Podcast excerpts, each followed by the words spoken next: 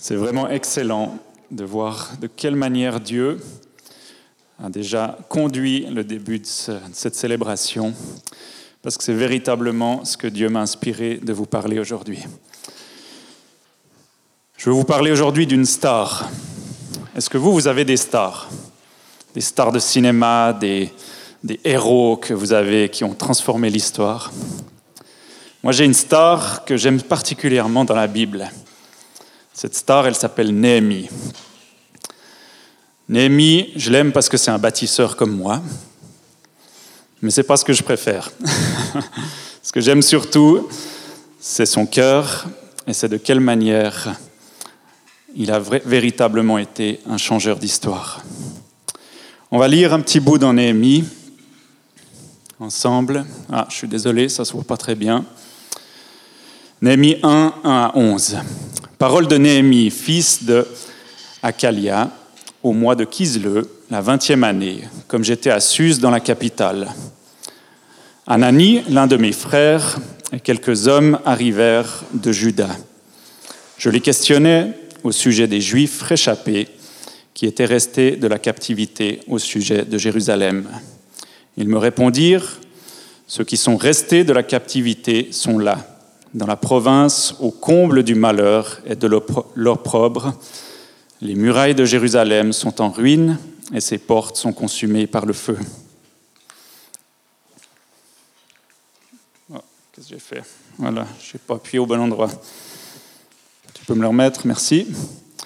Lorsque j'entendis ces choses, je m'assis, je pleurais, et je fus plusieurs jours dans la désolation. Je jeûnais et je priais devant le Dieu des cieux. Et je dis, ô Éternel, Dieu des cieux, Dieu grand et redoutable, toi qui gardes ton alliance, qui fais miséricorde à ceux qui t'aiment et qui observent tes commandements. Que ton oreille soit attentive et que tes yeux soient ouverts. Écoute la prière que ton serviteur t'adresse en ce moment, jour et nuit, pour tes serviteurs, les enfants d'Israël, en confessant les péchés des enfants d'Israël. Nos péchés sont contre toi, car moi et, ma et la maison de mon Père, nous avons péché. Ça marche de nouveau plus. Si tu peux me le passer, s'il te plaît. Nous t'avons offensé et nous n'avons point observé les commandements des lois, les lois et les, les ordonnances que tu as que tu prescrivis à Moïse, ton serviteur. Souviens-toi de cette parole que tu donnas ordre à Moïse, ton serviteur de à ton serviteur de prononcer. Lorsque vous pécherez, je vous disperserai parmi les peuples.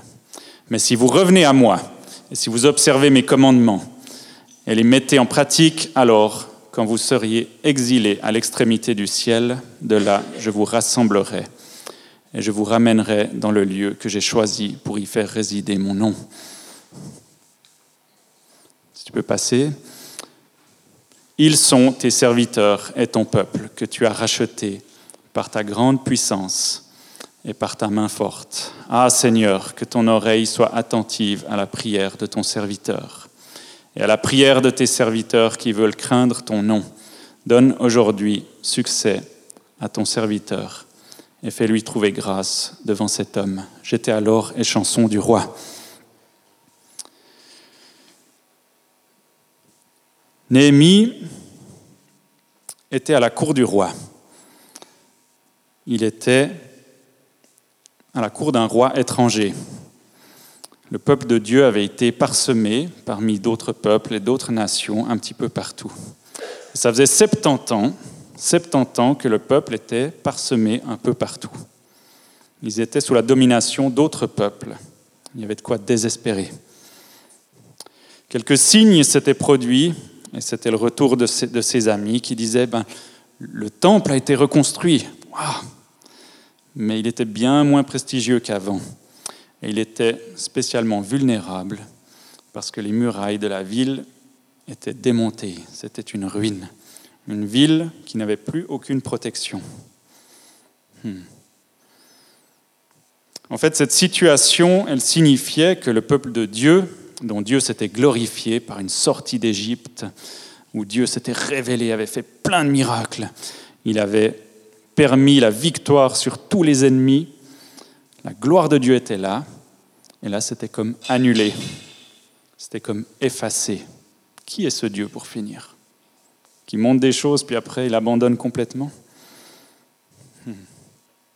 Il se passe quelque chose d'intéressant quand ce, proche parent, ce frère vient euh, et lui dit, ben, il lui dit ce qui se passe à Jérusalem. Il lui dit, ben voilà, la capitale est détruite, les murailles sont en ruine. Et Néhémie, qui lui était né probablement déjà en exil, il était né dans un autre pays où il est arrivé quand il était tout petit. Euh, en fait, il, avait, il a été éduqué avec des valeurs qui étaient différentes des siennes et des dieux qui étaient différents des siens mais il, s'en est accroché. Hmm. Et la question qu'on peut se dire, mais pourquoi est-ce qu'il s'intéresse à ce, Jérusalem, à ce pays, pour finir loin, tellement loin de lui? Qu'est-ce qui fait qu'il y a quelque chose de si spécial qui vient en lui quand on lui annonce ça? Les murailles d'un pays, il y a des kilomètres et des kilomètres. Hmm. Mais quand il entend que les murailles du peuple choisi par Dieu sont en ruine, il est pris de compassion. C'est comme s'il entend quelque chose de la voix de Dieu qui lui dit c'est pas normal.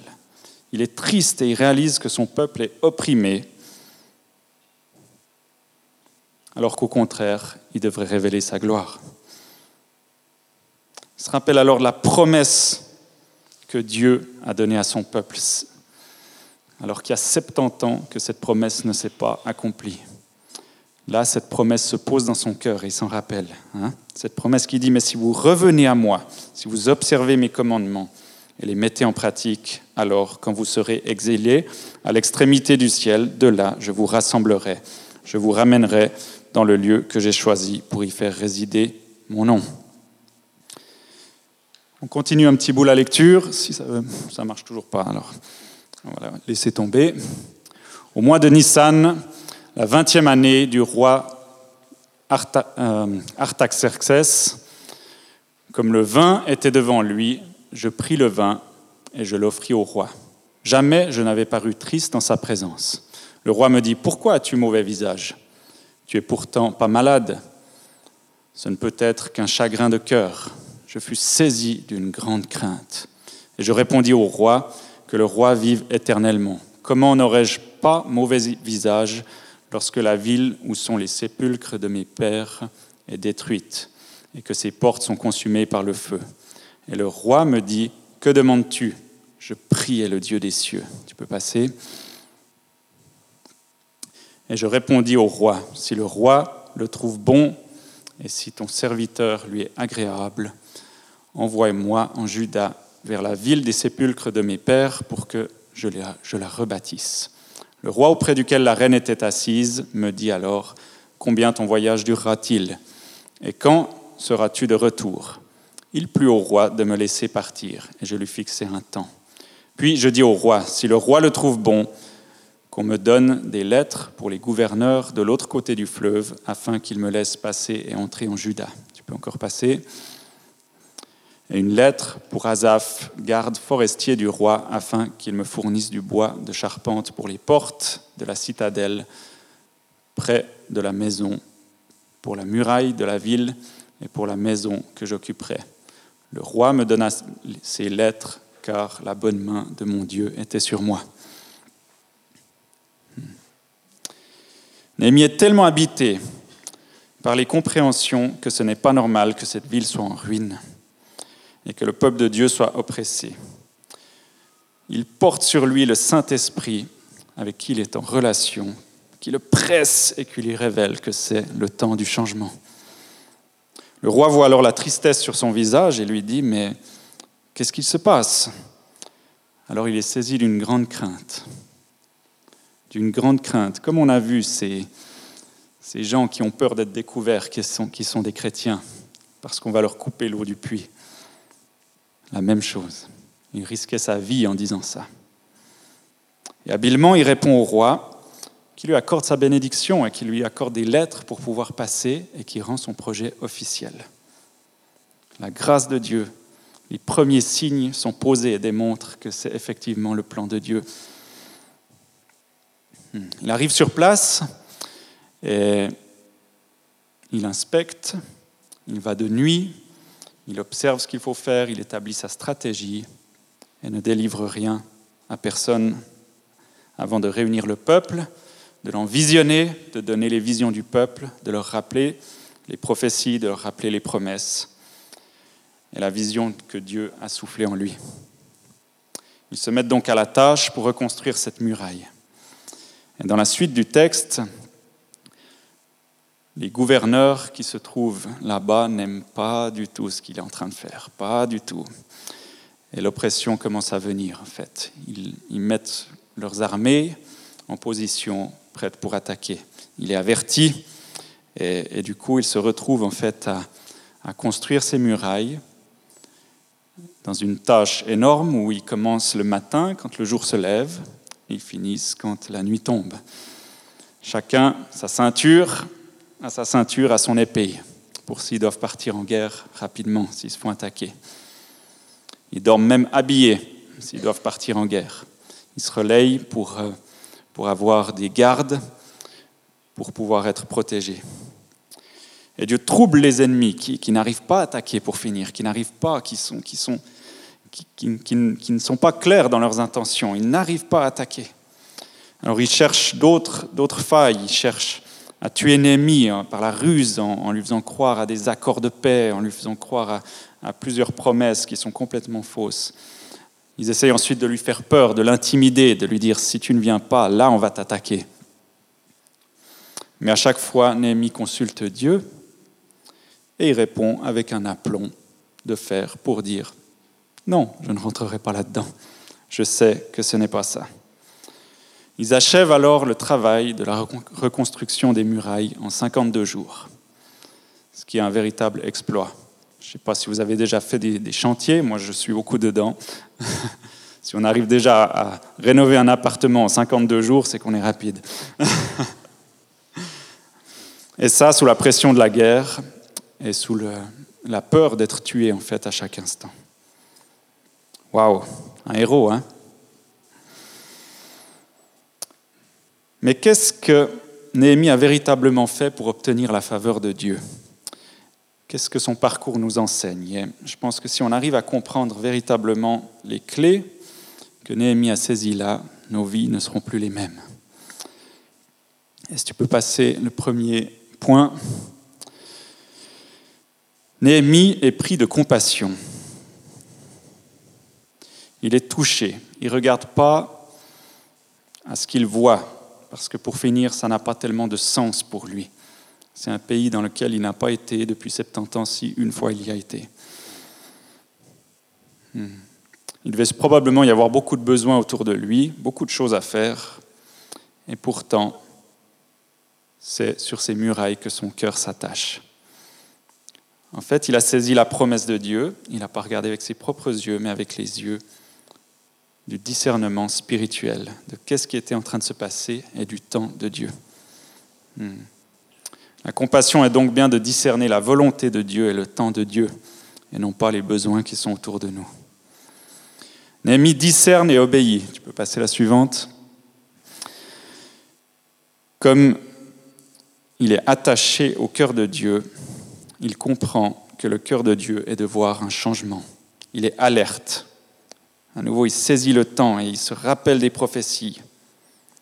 Rien ne pouvait présumer pour finir que c'est lui qui allait faire une différence. Pourtant, il a eu la foi, il a obéi. Néhémie prend les péchés de ses pères sur lui. Alors qu'il est dans l'abondance, il est dans la réussite sociale, il a la bénédiction. Il fait une chose qui est complètement stupide il se sent concerné par les péchés de ses ancêtres. Lui, il a fait les choses justes. Il en bénéficie d'ailleurs de la bénédiction. Il s'est soumis à Dieu et Dieu l'a placé à la cour du roi à un poste extraordinaire. Pourtant, lui, il choisit de se charger des péchés de son père, de ses pères, et il les prend sur lui, il demande pardon comme si lui-même les avait faits. Waouh Ça, c'est du niveau. Hein affronte son supérieur en disant la vérité. Tu peux passer les suivants, oui, merci. Mhm. Il a été prêt à risquer son travail, sa réputation, même sa vie, en libérant sa foi et son attachement à Dieu. Et comme ces chrétiens qu'on a entendus tout à l'heure en Inde et ailleurs, il a osé parler. Il a osé entrer dedans, mettre le pas, en disant ma confiance, elle n'est pas dans les hommes ou la peur de ce qui va pouvoir m'arriver, mais j'ai confiance en Dieu, comme Meya. Hmm. Néhémie agit avec sagesse en s'appuyant sur Dieu. Il répond de manière très sage au roi. Il lui parle en humilité et en tout cas pas en révolte, ce qui lui accorde la faveur du roi. Et son obéissance lui permet de pouvoir passer au point suivant. Il évalue les travaux, il ne divulgue pas ses intentions tout de suite. Il attend le bon moment avec patience. Néhémie renonce à tout pour accomplir sa destinée et être une bénédiction. Il abandonne sa place, il abandonne son salaire, il abandonne sa sécurité, son confort, pour se mettre à charge 150 personnes. On tuait je ne sais plus combien de bêtes pour nourrir toutes ces personnes à sa charge, à lui. Il a travaillé à un ouvrage de titan, en sachant que sa venue n'allait pas être très bien accueillie et qu'il allait risquer sa vie. Néhémie a persévéré dans l'opposition et dans l'intimidation. Alors que l'opposition était au plus haut, il a gardé ses yeux rivés sur Dieu. Il sait que Dieu exécutera la justice qu'il demande et il persévère, même dans la souffrance. Néhémie amène un changement de mentalité il bouleverse complètement les faux raisonnements. Avec autorité, il renverse les pratiques contraires à la volonté de Dieu. Il amène les gens à la repentance et il transmet la vision que Dieu a posée sur lui. Il lève la foi du peuple, il lève le courage, il lève l'attachement à son Dieu. Néhémie libère le peuple de l'oppression. Par sa foi, sa persévérance et son don de lui-même, il accorde en obéissance la libération de l'oppression. Il a transformé une situation qui était désespérée en une grande victoire. Et il a pu rétablir l'héritage du peuple de Dieu. Ça, c'est un faiseur d'histoire. Hmm. Est-ce que vous vous sentez des vaillants chrétiens après ça? Moi, pas tant. Hein. pas tellement. Eh ouais. Bien sûr, on ne devient pas des Néhémies du jour au lendemain. Et lui a construit sa foi, évidemment, pas du jour au lendemain. Et pas après pas, il a pris confiance, confiance en Dieu. Et s'il s'est retrouvé à ce poste des chansons du roi, c'est bien parce qu'il a fait confiance à Dieu, pas après pas une chose après l'autre, pour que cette foi inébranlable, cette confiance inébranlable se pose et s'établisse pleinement en lui.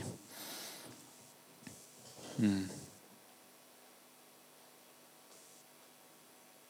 Chacun de nous, on a une bonne situation. Certains plus que d'autres. Mais on a une excellente situation. On l'a encore vu ce matin. On n'est pas la même que d'autres. Hein. Bien sûr, on pourrait perdre notre travail, mais l'assurance sociale ne nous laissera jamais tomber. Hein. On a la sécurité. On peut bénéficier de loisirs, on peut bénéficier de liberté de parole, on peut bénéficier de liberté de pensée, etc. etc.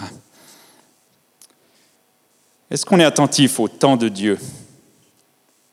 Est-ce qu'on est attentif à ce qu'il nous demande? Est-ce qu'on est dans notre destinée?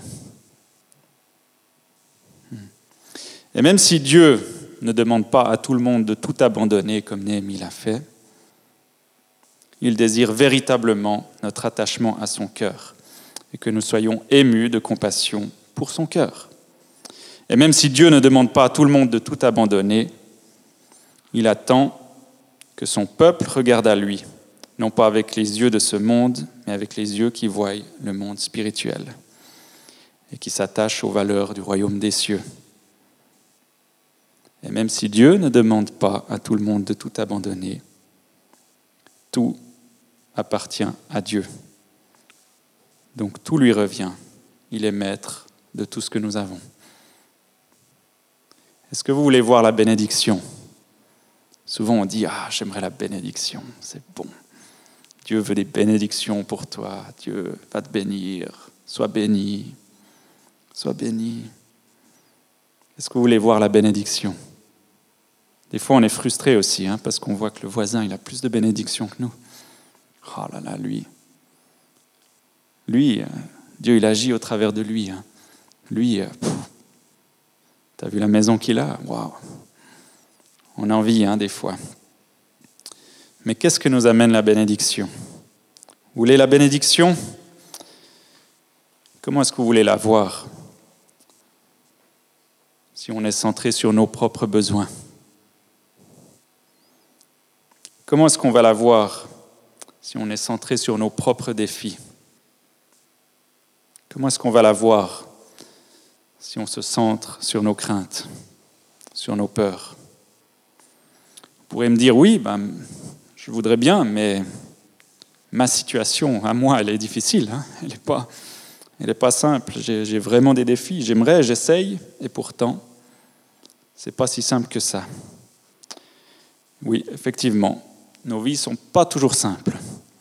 Et ça spécialement parce que Satan met de l'opposition dans nos vies. Et s'il met de l'opposition dans nos vies, c'est pour que nous n'accomplissions pas la reconstruction des ruines de nos vies. Et pour que nous ne bénéficions pas de l'héritage qu'il nous donne. Hmm. L'ennemi essaie de nous intimider, de nous faire peur, de nous faire croire qu'on ne va pas pouvoir y arriver, que c'est impossible, que c'est beaucoup trop. Pourtant, si on regarde bien, je ne sais pas dans, des situations que vous avez vécues, mais très souvent, une fois que l'opposition est levée, on a l'impression que c'était rien du tout. Il y a quelque temps, quelqu'un est venu chez moi et puis m'a dit euh, J'ai quelques problèmes et puis c'est un vrai défi dans ma vie, etc. Et puis, assez rapidement, j'ai pu discerner ce, qui se passait. Quoi. Et puis, je lui ai dit ben voilà, l'enjeu spirituel qui se passe, c'est ça. Et j'ai vu dans les yeux de cette personne qui m'a dit, elle m'a dit, j'ai déjà tout essayé et ça n'a pas marché. L'espace d'une demi-seconde, j'ai dit, oups, qu'est-ce que je vais faire? Et là, j'ai vu. J'ai vu l'intimidation. Ce n'était que de l'intimidation. Et j'ai pu lui redire, mais ça, c'est l'ennemi qui essaie de te faire croire que tu es différent des autres, que ça ne marchera pas pour toi. Que ça marche pour tous les autres, mais pas pour toi. Pourquoi? Ce n'est que du vent. Et j'avais une, une image qui me venait de voir de quelle manière, en fait, les intimidations et le détournement du regard de Dieu viennent sur nous.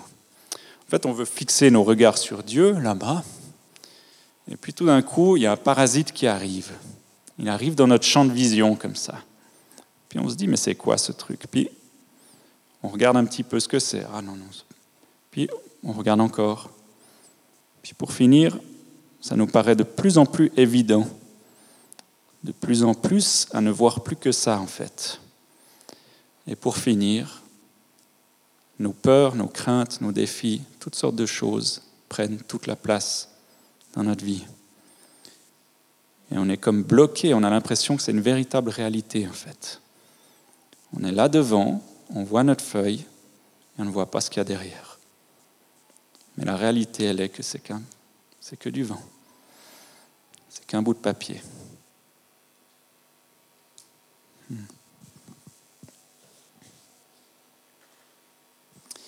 Nous sommes dans un combat. Si vous l'apprenez aujourd'hui, cette révélation va vous aider. Parce qu'il vaut mieux avoir des armes dans un combat que de se faire prendre en otage à la première vague. Et Dieu nous équipe d'armes et nous revêt d'autorité pour pouvoir obtenir des victoires. Mais attention à ne pas nous laisser séduire par ces interférences qui viennent un petit peu partout. L'ennemi va nous dire, attention, tu vas perdre ta sécurité. dangereux. Moi je dis mensonge, ma sécurité est en Dieu. Ou il dira, attention, tu ne seras plus personne si tu fais ça. Mensonge, je suis fils et fille de l'Éternel. Il pourrait dire encore, tu n'as pas les compétences, tu n'es pas comme les autres. Mensonge, Dieu a un plan pour chacun. Il pourrait dire, tu vas mourir si tu fais ça. Je ne crains aucun mal, car tu es avec moi. Il pourrait dire, c'est trop fou. Ça n'a pas de sens tout ça. C'est folie. Et moi je dis, la sagesse de ce monde est folie devant Dieu. Hmm. On pourrait dire, Dieu ne, ne me parle pas à moi. Mensonge. Celui qui m'écoute, dit Jésus, est passé de la mort à la vie. Il pourrait encore nous dire, mais c'est injuste avec tout ce qu'on m'a fait. Mensonge. Étant justifié par la foi, nous avons la paix en Dieu. Dieu a posé en chacun de nous un history maker, un faiseur d'histoire il désire accomplir ses plans au travers de nous, comme il l'a fait avec Néhémie. Hmm. Est-ce qu'on désire vivre les bénédictions du royaume? Est-ce qu'on désire vivre les bénédictions du royaume hmm. Est-ce que vous désirez vivre les bénédictions du royaume en cherchant avant tout les plans de Dieu plutôt que nos plans Amen Hmm. Plutôt qu'en regardant à nos besoins et à nos défis. Amen. Hmm. Est-ce que vous voulez vivre les bénédictions du royaume en vous consacrant à l'Éternel pour qu'il vive plutôt que nous vivions, pour qu'il ait la priorité avant notre priorité Est-ce que vous désirez vivre les bénédictions du royaume en allant jusqu'à prendre la faute des autres sur nous? Car nous les aimons plus que le poids de leur faute. Amen. Moins fort là. Désirons-nous vivre les bénédictions du royaume en nous battant, en persévérant pour la gloire de Dieu, en abandonnant nos richesses et nos sécurités à celui qui détient tout. Amen. Hmm.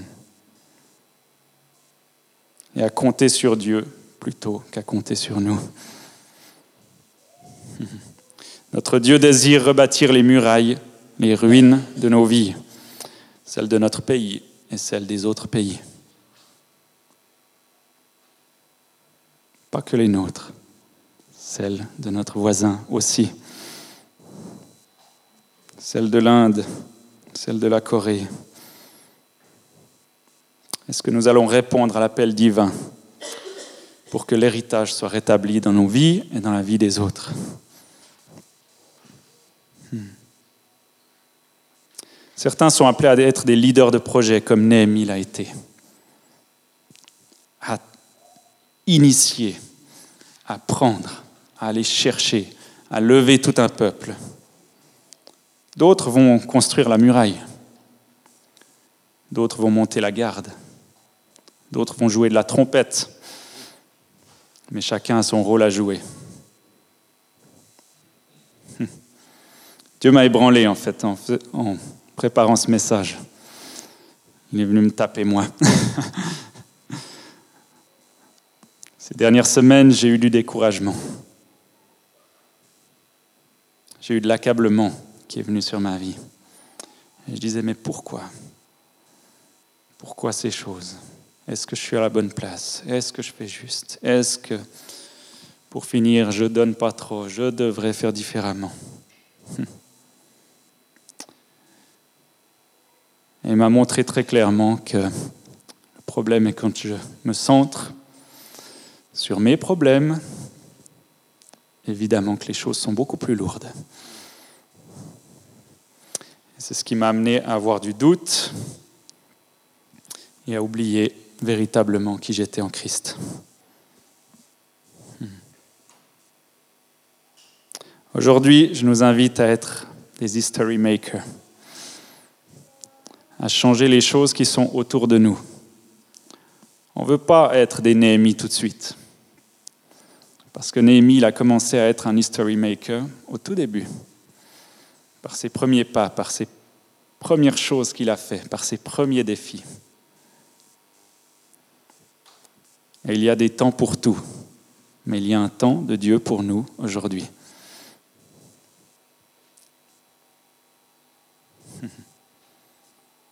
Est-ce qu'on veut être des history makers qui changent les mentalités pour obtenir les victoires que Christ veut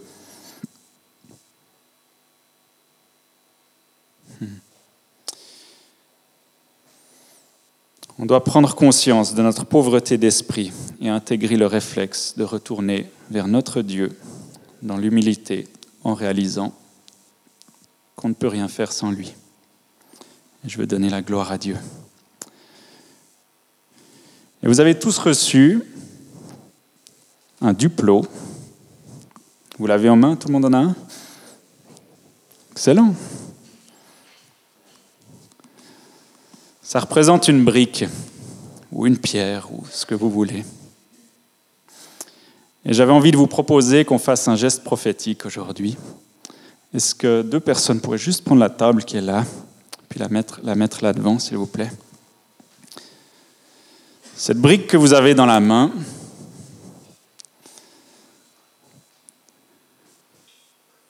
c'est ce que vous allez pouvoir apporter à l'édifice de Christ. Vous êtes chacun une brique. Et chaque brique a une destinée pour former quelque chose. Et je vous invite, si vous le voulez, ce n'est pas une obligation, vous pouvez vous lever, venir vers cette table et poser cette brique. Et quelqu'un en posera une à côté. Et d'autres viendront les imbriquer les uns les unes dans les autres. Et on va construire une muraille ensemble ce matin. Une muraille symbolique qui définit qu'est-ce qu'on veut apporter à Dieu. Et pour moi, c'est vraiment important en fait de saisir que ça veut dire en fait, je m'amène moi. Je ne viens pas juste poser quelque chose. En fait, je renonce à tout ce que j'ai qui est à moi. Je veux le donner à Dieu pour que lui puisse en faire sa part de muraille, sa construction, à ce que son édifice puisse se construire. Voilà, je, vous propose de, venir. Vas-y, je te laisse. Euh, on va juste prendre un instant avant de venir poser nos, petites, euh, nos petits Lego Duplo. Dieu nous a conduits d'une manière assez précise aujourd'hui. Dieu nous invite le dimanche matin. Il nous invite normalement toute la semaine. Merci Louis. Mais il nous invite le dimanche matin à l'église. Même si toute la semaine on est accablé, découragé et il n'y a rien qui va et qu'on a des problèmes qui peuvent paraître autant grands que ceux de l'Inde, il nous invite deux heures de notre temps, le dimanche matin, à dire, peu importe ce que ça me coûte Seigneur, mais je commence par ces deux heures, le dimanche matin, à ne plus regarder à moi, mais à regarder à toi. Je suis conscient combien c'est dur je suis conscient combien ce qu'il demande, c'est énorme de sacrifice. C'est énorme et ça nous paraît comme impossible de sortir de nos schémas, où en fait on arrive ici et en vrai on apporte nos idées, nos plans, notre vouloir. Et on arrive et on fait conserve devant, conserve derrière, ou qu'on s'asseye simplement, on vient avec notre envie. Pour moi, la louange, elle devrait être comme ça, la présidence devrait être comme ça, le prédicateur, il ne devrait pas parler de ce verset, mais de ces versets. Mais en fait, le café devrait être servi de cette manière, ou bien mon collègue, il ne m'aide pas comme je voudrais qu'il m'aide.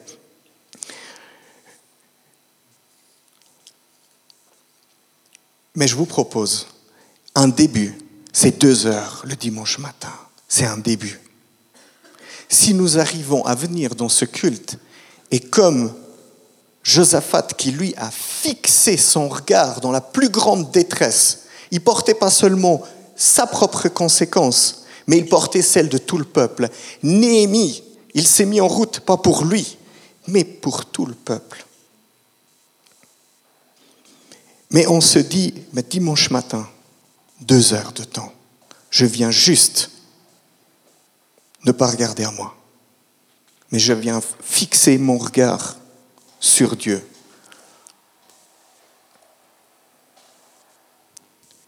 Et j'aimerais vous proposer que ceux qui sont prêts à prendre cette décision maintenant, bah, qu'ils le signifient en venant poser leur Lego en premier. Si tu es dans cette configuration où tu dis je suis tellement tenu, je suis tellement accablé, je suis tellement en train de souffrir, peut-être que je suis dans la maladie, peut-être que je suis dans la peur, la crainte, peu importe. Si c'est toi, et tu dis non, mais en fait, je veux lever mes yeux sur toi, je vous en prie de venir les premiers pour poser votre diplôme. Est-ce qu'on peut mettre un peu de musique?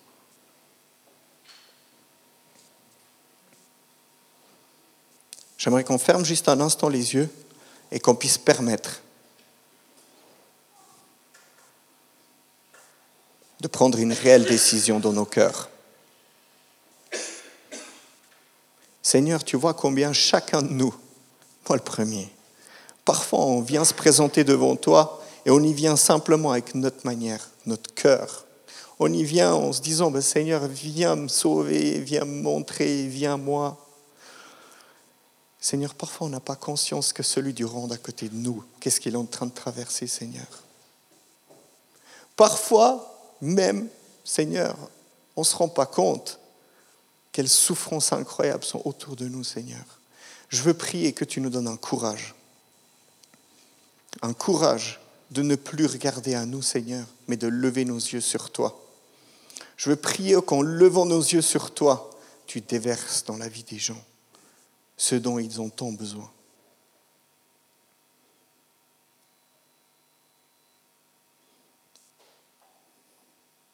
Si tu es dans cette situation où tu es tenu, viens poser ton Lego.